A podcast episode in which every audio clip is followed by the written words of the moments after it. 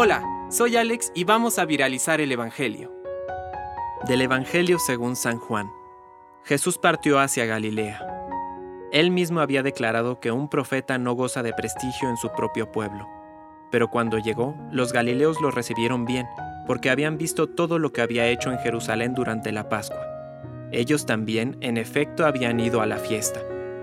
Y fue otra vez a Caná de Galilea, donde había convertido el agua en vino. Había allí un funcionario real, que tenía a su hijo enfermo en Cafarnaún.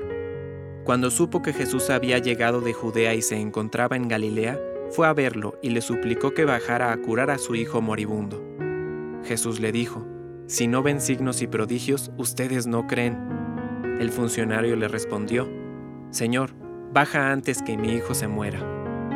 Vuelve a tu casa, tu hijo vive, le dijo Jesús. El hombre creyó en la palabra que Jesús le había dicho y se puso en camino. Mientras descendía, le salieron al encuentro sus servidores y le anunciaron que su hijo vivía. Él les preguntó a qué hora se había sentido mejor.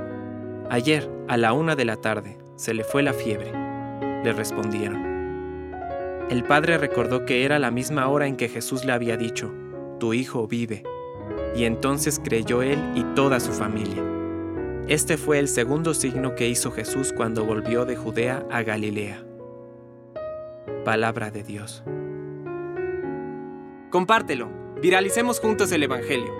Permite que el Espíritu Santo encienda tu corazón.